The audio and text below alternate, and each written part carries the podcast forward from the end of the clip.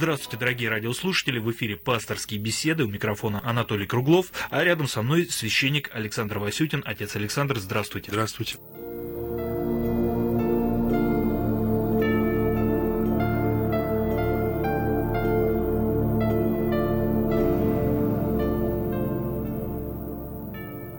Сегодня мы поговорим о сомнении, о слове, которое ну, так принято считать, что, по сути, является антонимом слова «вера». Э, и в этой связи нельзя не вспомнить одного из апостолов Христа, Фому, Фому неверующего. Мы называем это имя постоянно, оно стало нарицательным. И, кстати, вот в Евангелиях от Луки, Матфея и Марка, насколько мне известно, Фома, он так упоминается как один из апостолов просто, да, и все. Не более того. И лишь э, в Евангелии от Иоанна раскрывается как раз вот этот сюжет, да, когда апостол Фома не поверил в воскресение Христа, воскрешения Иисуса. Я, кстати, напомню слова, цитата. «Если я не увижу на руках его ран от гвоздей и не вложу перста э, моего в раны от гвоздей и не вложу руки мои в ребра его, не поверю», — сказал Фома.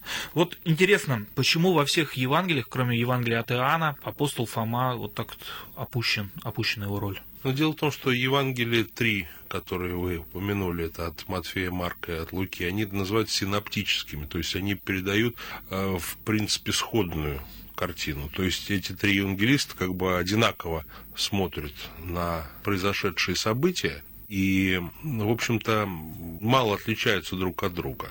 Угу. И только Евангелие, согласно преданию апостола Иоанн прочитал и решил записать более какие-то моменты подробно, которые ему запомнились. Потом, что интересно, вот современная библеистика, есть, конечно, разные мнения, но вот одно из таких мнений, что Евангелие от Матфея все-таки было написано на языке даже не на арамейском, который в то время был разговорным в Иудее, а на древнееврейском. И те опыты реконструкции, то есть переложения греческого текста на еврейский, показывают, что, в общем-то, как раз первично был еврейский текст Евангелия от Матфея, а в то время как Евангелие от Иоанна это именно памятник греческий. Если говорить о языке, конечно, вот они отличаются в чем-то. Вот, например, самый идеальный язык в Евангелии от Луки. Вот, самый великолепный. Также и ну, с, ли, с литературной точки зрения. С литературной точки зрения. Но дело в том, что тоже то самое Евангелие от Анна, о котором мы говорим, оно было изначально написано на языке греческом. То есть оно не существовало его еврейского подлинника.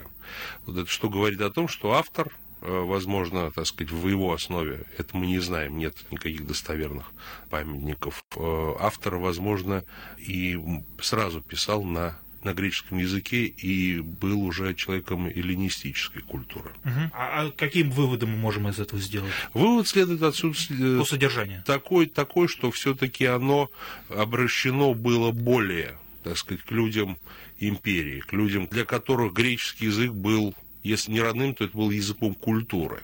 Угу. Вот смотрите, как начинается Евангелие Тана. Вначале было слово, и слово было Бог, логос. Это понятие греческой культуры. Уже в то время, в то время оно было базовым. И римской тоже, потому что, как мы знаем, из, опять-таки, истории, э, римские образованные римляне все знали греческий язык обязательно. То есть был язык культуры в империи. Латинский был языком дела производства, армии, но культура вся развивалась именно на языке греческом, и при дворе некоторых императоров говорили только по-гречески. Об этом также свидетельствуют памятники.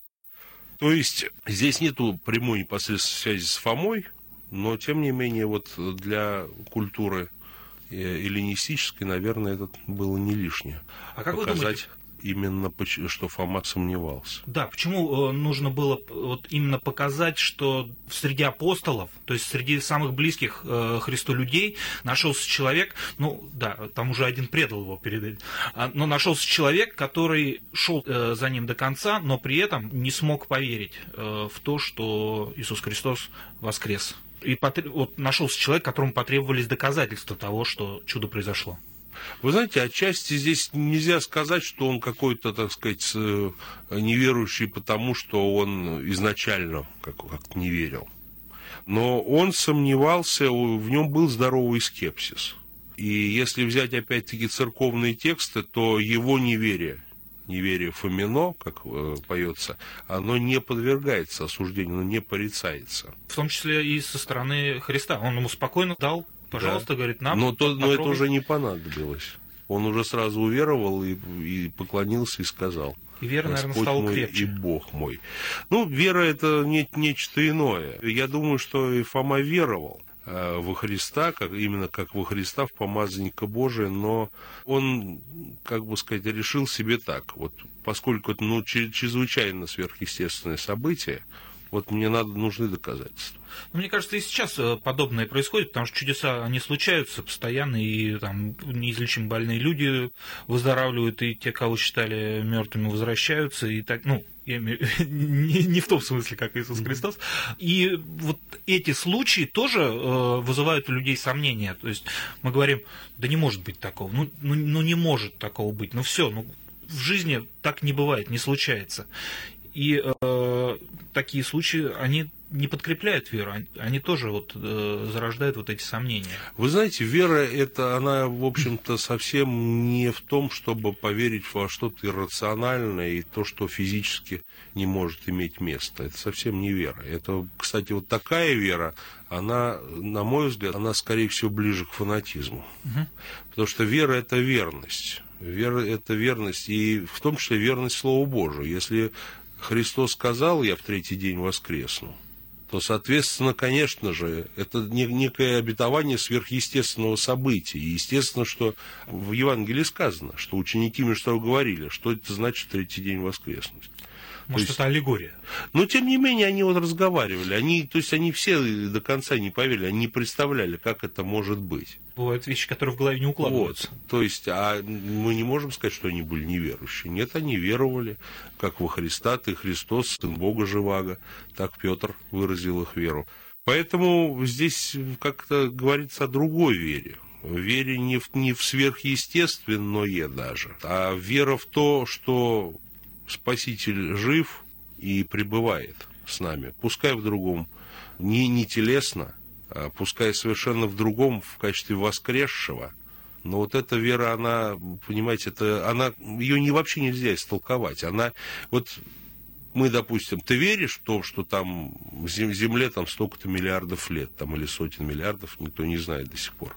Вот можешь сказать, верю или не верю. А тут совсем другое. Тут, тут надо не верить, тут это, это, в общем, такая реальность, которая постигается жизнью. И мне не нужны доказательства, что Христос воскрес. Мне просто не нужны доказательства для этого. Вот такие видимые очевидные. Так как Фома потом, когда сам Христос предстал, ему не потребовалось язвы, ввязывать в раны, вкладывать свои пальцы. На чем он настаивал? Но если вера есть, ей уже не нужны вот эти материальные доказательства того или иного события или факта. Ну, то есть, значит ли это, что вера не требует и сомнений? Нет, вера требует сомнений. Вопрос. Вопрос. Скепсис вообще нормальная, естественно, здоровая, Богом данная человеку реакция, кое на что. Потому что всему веру иметь невозможно. Потому что все, что в нас входит, иногда некоторые моменты вызывают здоровые сомнения. Думаешь, а как это может? А почему? А это противоречит тому-то. И надо сначала исследовать. Вот вопрос, например, сам Господь говорит, в последние времена восстанут лжехристы, лжепророки, и многих прелестят. И будут приходить, говорит, вот там Христос, там, он сам говорит, не верьте. То есть вот это вот неверие во все подряд – оно Богом заповедано. Ну, мы сейчас говорим не о вере во все подряд, а говорим э, о вере в Бога, да, о вере в Христа. И просто, насколько вот я понимаю, вот эти сомнения, они рождаются в существовании Господа, рождаются, когда человек проходит вследствие каких-то серьезных испытаний, да, когда ты молишься, ждешь от Бога помощи, ее не получаешь, когда понимаешь, что вот то, чего ну, ну, не должно вот случиться, да, вот все равно оно происходит. По идее, вот не должно быть столько жестокости в мире, да, вот не должно столько э, насилия быть, столько смертей не должно быть. И э, как вот осознавая все это, все равно продолжить верить. Понимаете, вера это верность часто приходится об этом говорить. Вера это не просто теоретическое согласие с фактом бытия некоего сверхъестественного существа. Это, mm-hmm. это не вера. Это просто, ну, вот некое теоретическое, теоретическое положение. Человек принимает некий постулат, который ни к чему абсолютно не обязывает. Он нравственно индифферентен остается и может оставаться. Вера – это верность Божьим заповедям. Другой веры нет и быть не может. Если вера никак не влияет и не облагораживает человека, и не делает его более христианским, это не вера. Это все что угодно. Это может быть религиозность, это может быть какая-то, так сказать, э, культурно обусловленная какая-то сущность. Но это совсем не будет христианской верой. Потому что вера Христова, она в другом. Она, собственно говоря, вспомним, что такое религия по латыни, связь. Связь с другим миром это связь человека с Богом. И если он за эту веру держится, если он, опять-таки, в вере э, соблюдает заповеди, то есть не выходит за те пределы, которые для человека установил Бог, говоря, угу. что если, допустим, вот съешь ты от древа познания добра и зла, смертью да умрешь. Так он очертил десятью заповедями круг, выйдя за который мы можем смертью умереть, нарушая эти заповеди. И вот, э, ну, конечно, эти заповеди не единственные. Каждую из них, из каждой из них еще можно десятки других вывести, подобных, более конкретных, более, скажем, узких. Но это оно. Когда человек сталкивается с несправедливостью, понимаете, как это мою веру может поколебать? Ну да, я вижу несправедливость, я вижу деградацию нравственного общества. Это неоспоримый факт, это никто не отрицает. Эта нравственная деградация идет полным ходом и очень быстро, к сожалению. Я вижу грубость, хамство, бескультурье. Все это меня не, не может не беспокоить. Конечно, я это вижу, мне больно.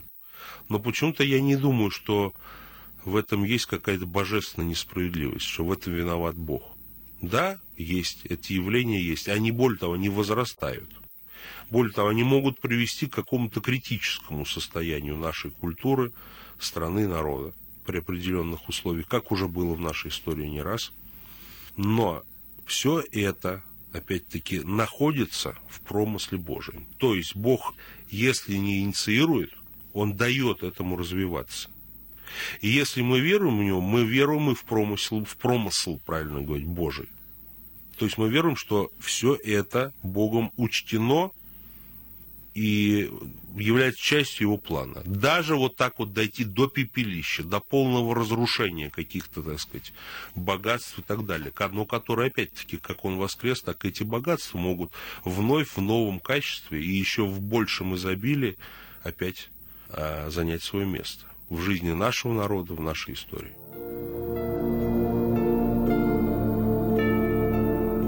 Пасторские беседы.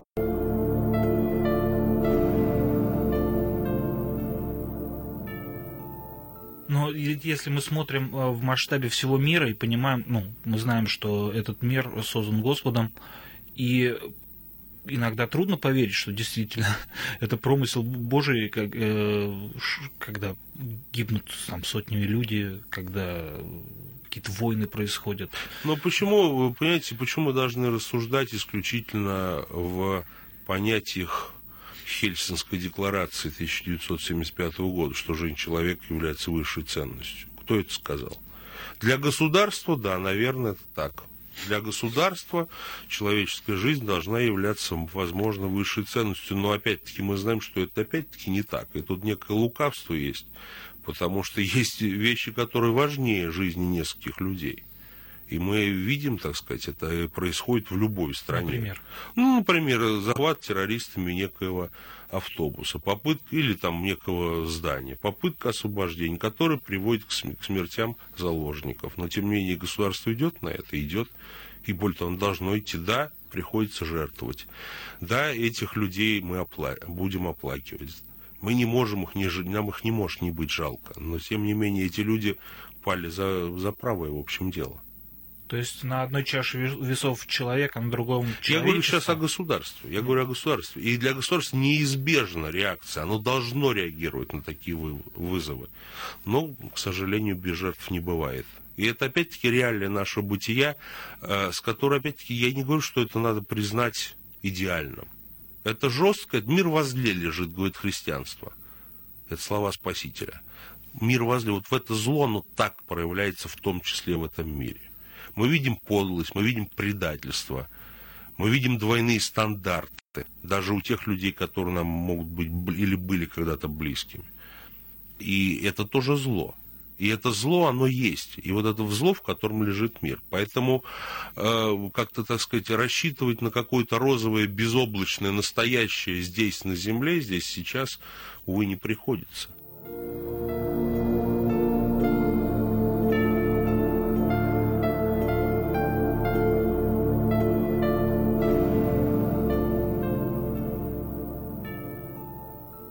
Вот мне хотелось бы привести сейчас э, вот информацию вот о чем.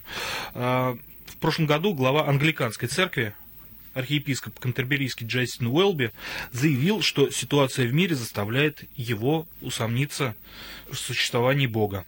Вот цитирую. «На днях я молился о чем-то во время пробежки и при, э, пришел к вопросу, адресованному Всевышнему. Посмотри, все это очень хорошо, но не пора ли сделать что-нибудь, если ты здесь?» рассказывает архиепископ.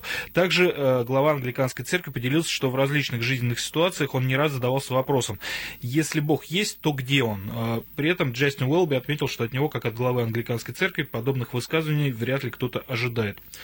Но если уже э, вот священники такого высокого уровня сомневаются. Ну, вы знаете, все-таки мы с англиканской церковью, ну, имеем что-то, конечно, общее, но, я бы сказал, не, э, не очень многое. Современной англиканской церкви, увы, э, есть много вопросов к, скажем, и они известны, и наша церковь часто их задавала и продолжает задавать англиканской церкви. Вообще, конечно, фраза экстравагантная. Я не вижу здесь прямого сомнения в, бытии Божием, но, конечно, согласиться, я бы так вопрос никогда не поставил, мне, простите, в голову не пришло. Mm-hmm. Пора что-нибудь делать. Он знает лучше Бога, что пора, когда пора. Странно странный, совершенно не библейский взгляд. Это взгляд современного вот такого западного либерального, скажем, диванного аналитика, как сейчас принято говорить. Вот, вот я вот считаю, я поразмыслил во время утренней пробежки. Скажите, пожалуйста. Мне совершенно не нравится эта фраза. Я бы не стал даже комментировать. Мне кажется, она этого не заслуживает. Ну а вообще э, случается же такое, что э, и священники растригаются из-за того, что разочаровываются. Понимаете, ну, случается, да, случается, и врачи становятся бизнесменами. Бывает, что... Э, не, ну, священник – это не профессия все таки Но, тем не менее, понимаете, человек может избрать не тот путь или не понести таких трудов. Ну, сколько мы знаем люди, допустим, в армии, быть, быть женой офицера. В, в настоящее время это, ну, знаете, не все на это решаются женщины.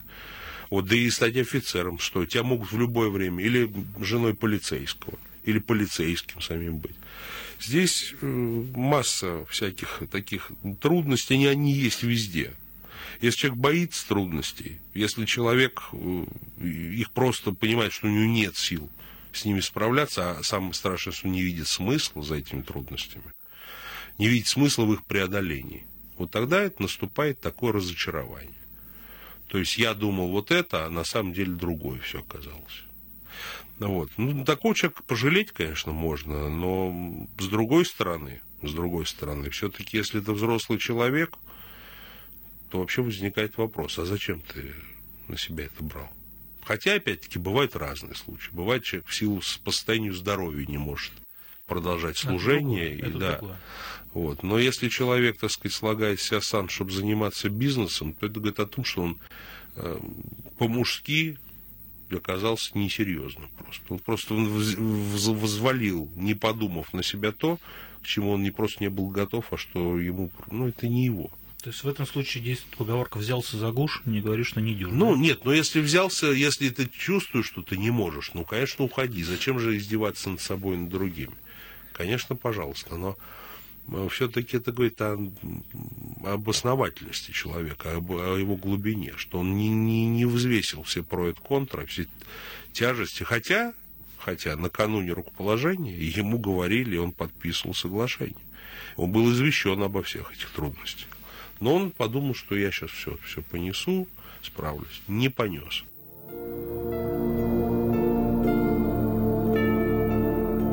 Пасторские беседы.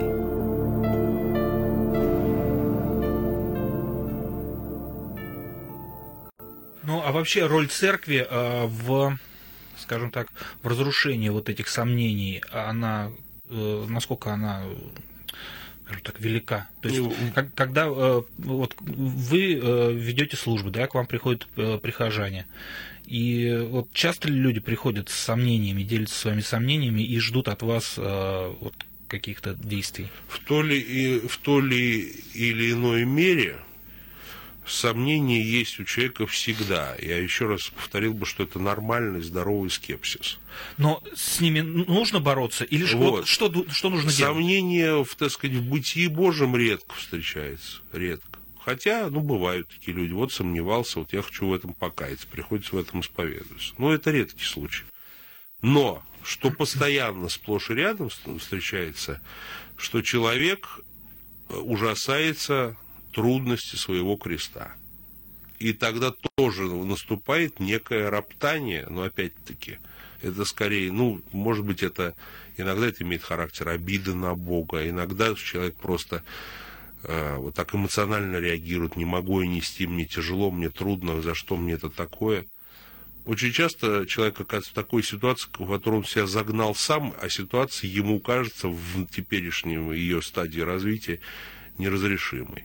Кто в этом виноват? Священник должен человеку объяснить, что виноват ты сам. И тут, кстати, вот принципиальная разница между священником и психологом. Психолог скажет, ничего, нормально. Ты сейчас найдешь все силы, у тебя огромный потенциал. Священник скажет, дорогой, ну ты должен признать, что ты сам в этом виноват. Ты же сам этому способствовал, ты сам рыл эту яму. И ты в нее попал, ты это признаешь. Если человек признает, тогда можно уже искать выход. Но человек должен иметь мужество признать свои ошибки и свою неправоту. Кстати сказать, для современного человека иногда это очень сложно. Ну, мы уже говорили, кстати, в одной из прошлых передач об этом.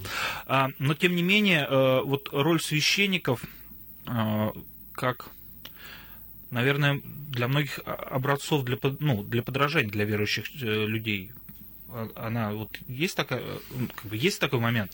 Это предполагается. Но просто я говорю о том, что э, зачастую и пресса активно подхватывает вот эти все моменты, и служители Господа не ведут себя так, как должны быть. И вот это тоже заставляет многих людей, ну, если, там, допустим, э, святой отец пьяный попал в аварию, то и, и, значит, и мне можно.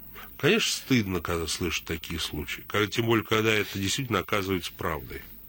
Конечно, это стыдно, и вы знаете, но больше боли это у нас вызывает скорби.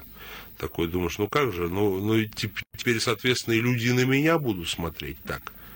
Ты это не делаешь, ты так, так себя не ведешь, а тебя по- опозорили не, не только, так сказать, опозорили вообще весь сан священнический. И вообще всю церковь, получается. Ну, просто я слышал такую э, точку зрения, что ну, церковь, ну, это социальный институт, ну, это там люди, и, значит, ну, как бы, ни, ни- ничто стороны- человеческое не чуждо. С одной стороны, это так, действительно, ни- ничто человеческое не, не чуждо, и э, опять-таки каждый из нас э, может в той или иной ситуации повести себя, и я по себе сужу в данном случае, не так, как э, за что ему потом не будет стыдно. Будет стыдно. И мне стыдно очень часто за некоторые слова, которые иногда вылетают, за некие резкие реакции, которые, опять-таки, хотелось бы их избегать в будущем, но они есть пока у меня. И, как бы сказать, это тоже об- объект для э, критики самого себя. Я сам должен себе осознать в себе, что я и в этом виноват, что я делал неправильно и так далее. Вот. Но понимаете, дело в том, что если наша вера исключительно э, имеет социальное измерение и ориентируется только на внешние факторы, такие как батюшки, чтобы все были святые, слабая вера. Ну, а это что- даже не вера. Не, ну хочется, чтобы все-таки были. Ну, это некое детское вот такое вот, э, да, или бабушка лю- в души не чает в своих внучках, знаете, пока эти учени, уч- внучки что-нибудь не учудят, такое нехорошее. Но вот все-таки хотелось бы, чтобы вера была у нас более глубокая, чтобы она опять-таки могла выдерживать испытания которые вот у, у Фомы было такое испытание. Эти, эти испытания, этим таким испытанием является любая наша скорбь, неудача, несчастье, потеря какая-то, какой-то факт, когда нас предали, оболгали, какую-то напраслину возвели и прочее, прочее. Вот если человек умеет это терпеть и понимает, принимает это как горькое лекарство от Бога, процитирую книгу Иова, что же мы доброе от Бога будем принимать, а худое не будем? Конец цитаты. Вот тогда, тогда у человека вера есть, тогда в нем есть стержень. Тогда такая вера, э, знаете, а такой дом основан, используя евангельский образ, не на песке. Ну, все-таки э, Господь это добро, и нам хочется, чтобы нам все-таки от него побольше хорошего прилетало, так скажем, чем плохого. Ну, понимаете, вот а вопрос не в том, чего хочется, а то, что нам надо. Ну, кстати, э, еще... Что полезно. Да, еще вот э, Христос же дал доказательства Фоме своего воскрешения. Но они уже, увы, не потребовались. Да, они не потребовались, но он дал. А почему же теперь мы говорим, что вера не требует доказательств? Вы может, знаете... Может быть, давать? Вот, понимаете, вот опять-таки мы немножечко с вами нечто разное понимаем под верой. Вот какой-то начальный этап веры, наверное, здесь нужны доказательства. Вот я помню, э, когда я был школьником, нам говорили, что вообще все Евангелия это фальшивки, что никакого Иисуса из Назарета не было, это все попы выдумали. Ну, и я как школьник, естественно, этому верил. И когда у меня была первая встреча со священником, я ему сказал, ну, это же все фальшивка. Он говорит, как фальшивка? Евангелие фальшивка? Я говорю, да, и вообще не было никакого Иисуса. Ну, говорит, ну, прости, но вообще-то наукой доказано, что это не фальшивка, что был. Я говорю, а как же вот нас в школе? Ну, мало ли что в школе учат. Но, тем не менее... Вот. И, конечно, на первом каком-то этапе мне было необходимо угу. прочитать Евангелие, понять, что это не, не фальшивка, что это действительно речь идет о человеке, который э, произвел, ну, нельзя сказать, что впечатление, но человек, который действительно хотя бы был исторической личностью. Для меня это уже было очень важно. Первый шаг. Да. Вот. Может быть, на таком, на этом первичном этапе дружно, должны быть доказательства. Но вера все-таки это нечто духовное. А духовные реалии не требуют никаких материальных доказательств. Их и быть не может, потому что это две разные сферы.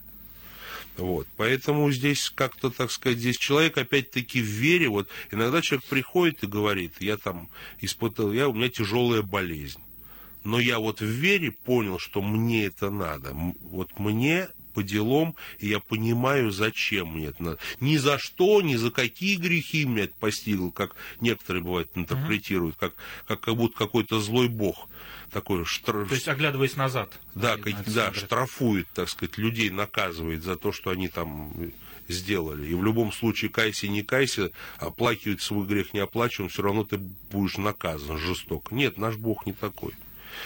Вот. Но человек в вере понимает, что если он что-то ему, какое-то страдание выпадает на долю, а, это страдание очистительное, б, это страдание спасительное, об этом Писание прямо говорит. Всякую скорбь, всякое страдание воспринимайте как соучастие в страданиях Христовых я немножечко сейчас переначал цитату, но вот последнее, повторю, точно, это говорит апостол Петр. То есть соучастие в страдании Христа. Без, без, Христос спас мир через страдания, через пролитие своей крови. И точно так же человек спасается тоже через терпение вот этих страданий, через несение своего креста, о чем, кстати, уже и многие, э, и наш язык и через поговорки это выражает. Вот такой у него крест, говорят то есть спасается, то есть человек избавляется от всего того ненужного через страдания, через их э, претерпение. К сожалению, э, подошло время нашей программы к концу. Спасибо вам, отец Александр. Я напоминаю, что в гостях у нас был сегодня э, священник Александр Васютин. А это была программа «Пасторские беседы». С вами был Анатолий Круглов. До свидания.